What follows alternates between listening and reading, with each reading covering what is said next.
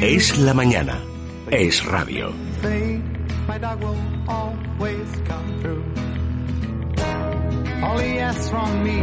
11 y 27 y Antonio Rodríguez le conocerán ustedes, es ya uno de nuestros habituales en la sección de mascotas. Él es además eh, uno de los gerentes del Hospital Veterinario El Bosque y es nuestro veterinario cabecera. No en mi caso, porque yo me estoy estrenando en esto de las mascotas con peces que son bastante limpios, pero hay que reconocer que son poco interactivos, Antonio, como tú me dijiste.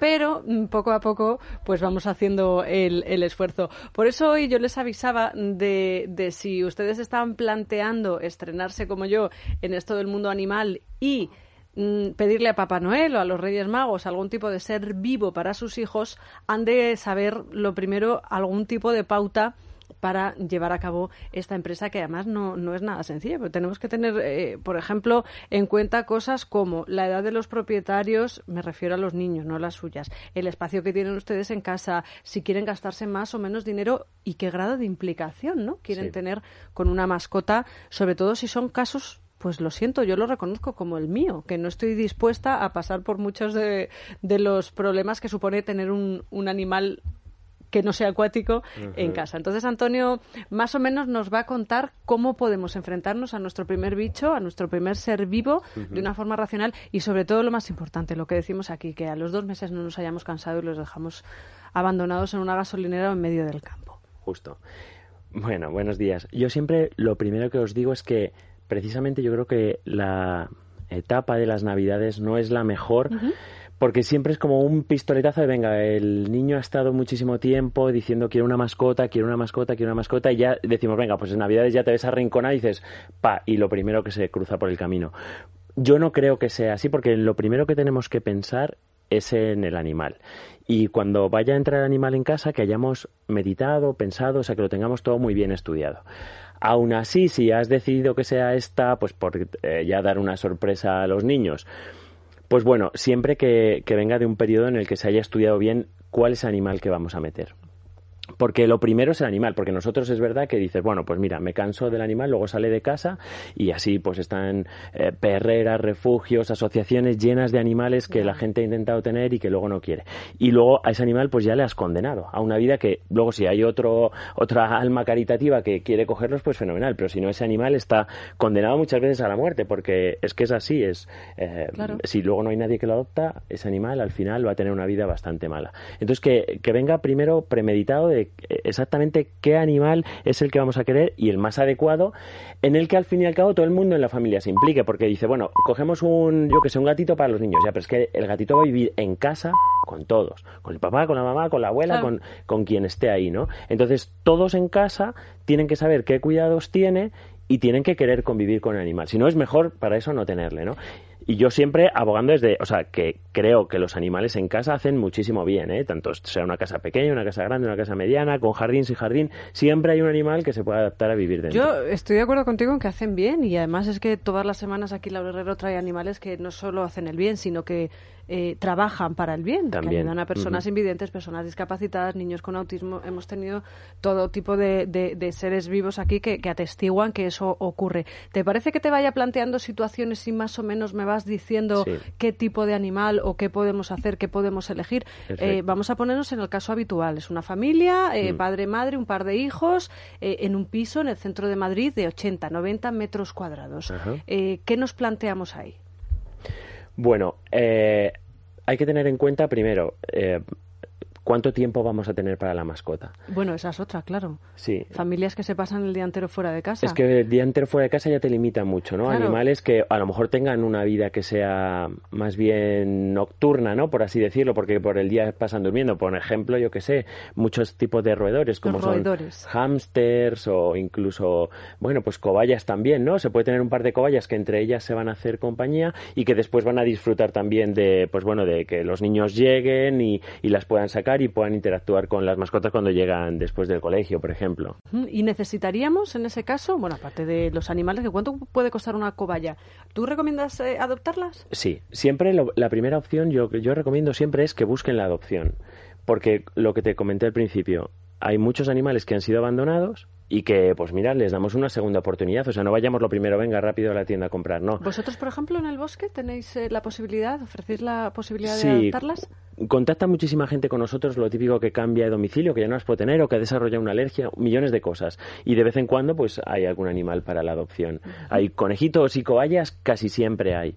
Entonces, eh, bueno, esto que, que gasten esa, ese primer cartucho porque le están dando una segunda oportunidad, además, además, perdón, animales que ya están en otra casa y que ya están, pues por ejemplo, entrenados a hacer pis en su sitio, o metéis el inconveniente que, que, ya son un poco más mayores, pero, pero bueno, que el inconveniente y ventaja, porque ya están educados, ¿no? Ya no te van a odiar ni nada, no les va a costar adaptarse. No, los animales, normalmente estos, todos los animales que vienen de una segunda oportunidad, de una adopción, lo han pasado tan mal, yo creo, en el trauma de perder a sus propietarios, porque al fin y al cabo ellos han perdido a sus propietarios, que luego se adaptan muy bien en cuanto se les da un poco de cariño y tal, se adaptan muy bien a la casa nueva. ¿Cuánto sería el mantenimiento básico económicamente de uno de estos Mira, animales? Mira, de, de roedores es bastante barato. Y otra cosa importante, que su longevidad no es mucha, porque esto es importante. Cuando, si alguien, por ejemplo, tiene pensado coger un loro, eh, tiene que pensar que este animal a lo mejor vive 60 años.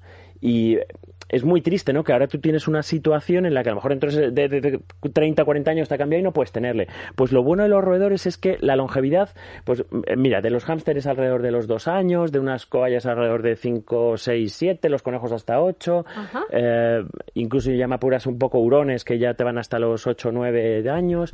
Bueno, esto, estos animales que no necesitan salir a la calle, o sea, no, no ensucian demasiado, no dejan pelos en casa, que a las madres ya un poco más. ¿sí? preocupa. Pues son fáciles, entre comillas, de cuidar siempre que, pues bueno, se tenga su espacio, ¿no? Una jaula. Eh, el mantenimiento, pues es una jaula siempre lo más grande posible, pero siempre una casa de 50, 60 metros en adelante, pues ya tienes un rinconcito donde puedes poner una jaula bastante maja uh -huh. y una habitación que pues era la de los niños donde pueden salir a diario con una terracita, algo así, para que de vez en cuando les dé un poco el sol. Eh, y eh, los costes mensuales de estos animales por comida, veterinario y tal, pues rondar los 15, 20 euros. O sea, no son animales, o sea, si no se tienen es porque no se quiere, vaya, porque se pueden tener. Eh, ¿El paso avanzado sería perro y gato, perro o gato? Bueno, eh, yo creo que en responsabilidad, en implicación de tiempo, después va el gato, uh -huh. que sí que es verdad que es bastante autónomo, hace la vida muy bien por casa y se apaña muy bien el mismo, porque muchas veces, o sea, tampoco hay que estar lavándole, o sea, ni bañándole, eh, ni sacándole a la calle. O sea, que, que, el animal es un animal que vive en casa bastante bien. Solo. Sí, hace sus. Eh, cacas, pises y demás en un esquinero que se mantiene bien porque se puede cambiar a menudo. Uh -huh. Y bueno, está ahí como entre, ¿no? entre los cuidados que implica más o menos un roedor o el siguiente paso que ya sería un. ¿También un perro, exige ¿no? vacunas y determinados cuidados? Sí, sí, hay que vacunar, hay que desparasitar. Todos los animales que viven con nosotros en casa, incluso los roedores,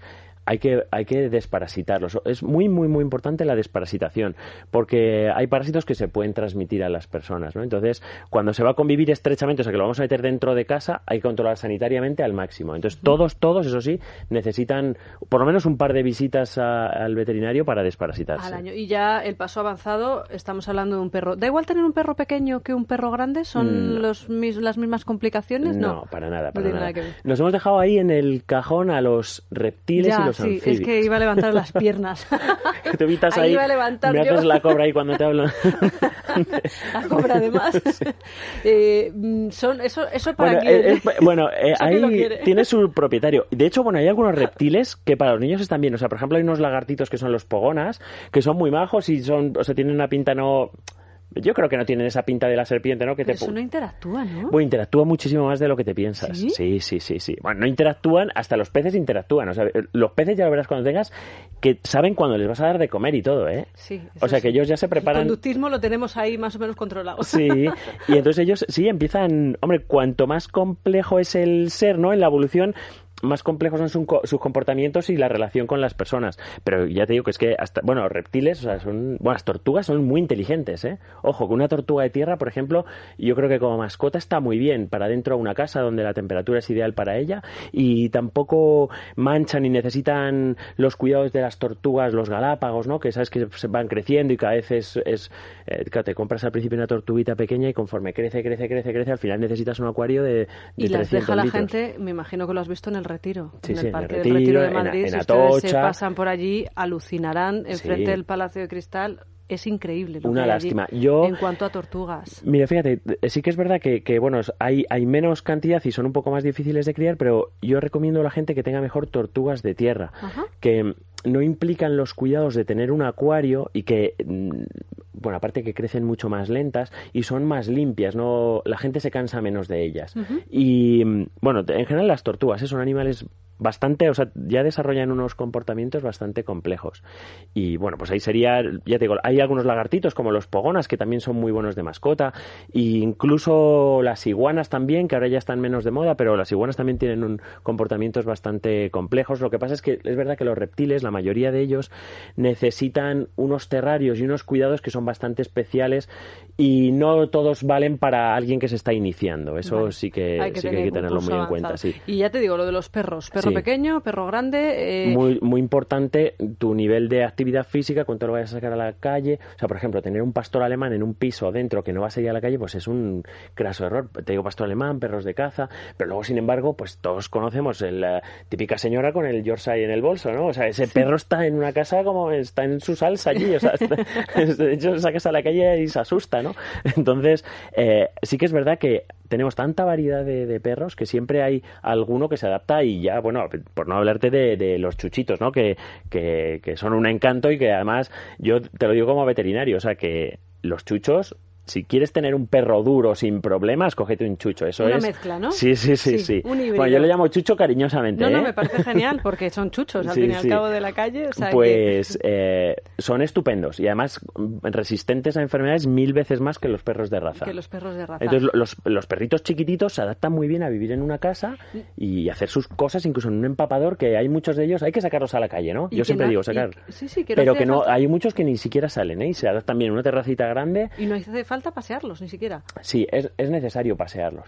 Pero bueno, que no es la esclavitud a lo que te voy de un perro, un pastor alemán, que tienes que sacarlo tres veces al día y tiene que correr una hora diaria. Efectivamente. Un Yorkshire, un chihuahua. un- Y la de gente que Mm. se va de las casas y el perro se queda llorando y ladrando todo el día y no son conscientes porque no los escuchan, claro, Sí, lógicamente. Nos queda un capítulo que sería el de los pájaros, porque el de los peces lo vamos a dejar para otro especial. Ya te digo, vamos a tener que invitar a alguien que me ayude a no... A, a que no me, se me mueran, ¿no? De esa manera. Los peces son, son Pero- muy complejos, ¿eh? O sea son que difíciles, tú, sí. lo, has- tú lo has tomado como ahí la primera, a lo mejor, porque dices, bueno, no, no están en su pecera y demás, y, y visualmente además es una casa queda muy bien, pero son muy complejos de cuidar, sobre todo porque es muy complejo tratar el agua. El ciclo del agua, Eso es, efectivamente. el agua es lo más importante para que tus peces estén bien. Que esté limpia, ¿no? Eso es, y además tienes que ver especies que sean compatibles. Entre sí, sí, Eso porque es. hay algunas que son auténticos eh, acosadores y además que no se puede llamar de otra manera. ¿Pájaros recomiendas? Sí, los pajaritos está muy bien. También hay un gran abanico, ¿no? Desde los canarios, periquitos, hasta grandes loros y guacamayos. Para casas que hay vecinos, pues hombre, hay que tener en cuenta que quizá los ruidos molestan. Que cantan. Sí, entonces, eh, bueno, periquitos, canarios ya llevan muchos años de selección, se adaptan a vivir muy bien en casa y también se les debe sacar a volar, pero en una casa de 50, 60 metros para pajaritos pequeños. Y bueno, yo tengo muchísimas clientas, bueno, y te hablo clientas porque siempre me viene a la cabeza de, tengo varias mujeres mayores con su canario que bueno, bueno, bueno, o sea, que al canario que no le pase nada, o sea, eh, que cogen un vínculo el, el pajarito les canta por las mañanas, o sea, hacen muchísima compañía, ¿eh? muchísima, muchísima. Yo me he sorprendido de, bueno, eh, hasta incluso de, de- de la relación que llegan a tener la- los propietarios y sobre todo la gente mayor con el pajarito, Es el es canario y demás. estamos ¿eh? pensando en los regalos de Navidad de los niños y no nos damos cuenta que muchas personas mayores que viven solas, a veces cuando tienen una mascota a su lado, tienen esa compañía lógica de un ser vivo que está a su lado, ¿no? Pues De- es un gran animal. acierto, porque además incluso hay varios estudios que demuestran que bueno que, que estas personas mayores que están solas viven mucho mejor cuando tienen a alguien a quien, ¿sabes? A quien cuidar o de quien responsabilizarse, que se preocupan menos por, Claro. por sus problemas y, y empiezan a... y que les obligan Mm. quizás a salir. En estos casos es verdad que hay movilidad reducida y, y es más complicado, pero si una persona mayor puede salir a dar un paseíto todo el día, un animal que no le tire al suelo, por supuesto. Eh, si tiene que preocuparse de ponerse, si come el animal, ya comes tú, que parece una tontería, pero hay ancianos que se olvidan de comer solo por el hecho de no. Lo llama Federico siempre el síndrome del café con leche y la magdalena, ¿no? Es decir, que me como pues un café con leche y una magdalena y así no se vive, efectivamente.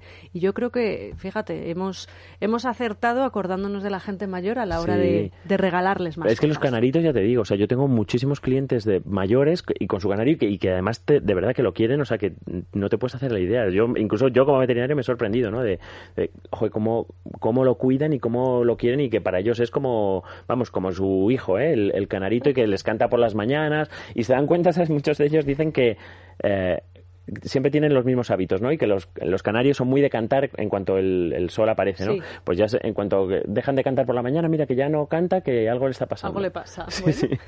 Bueno, pues ya saben, Antonio Rodríguez, eh, de nuevo invitado. Hospital eh, Veterinario, Clínica Veterinaria al Bosque, si quieren ustedes alguna consulta relacionada con, sus mascotas. Eres uno de los grandísimos expertos y por eso viene aquí. Y en cuanto a nosotros, les digo que a la vuelta de publicidad nos vamos a ir de ruta con Encarna Jiménez y con Víctor de la Serna. Hoy visitamos con Barro en Pontevedra y ya les avanzo que la receta tiene miga, miga concretamente porque es una empanada de showbas, las clásicas sardinas jóvenes, también conocidas como parrochas que van a estar ustedes en casa y no tienen Movistar Plus, pues atención porque se van a perder, por ejemplo, las finales del tenis del ATP y un estreno, una serie que se titula Versalles. La primera temporada dicen que es la serie más, más ambiciosa de la televisión francesa.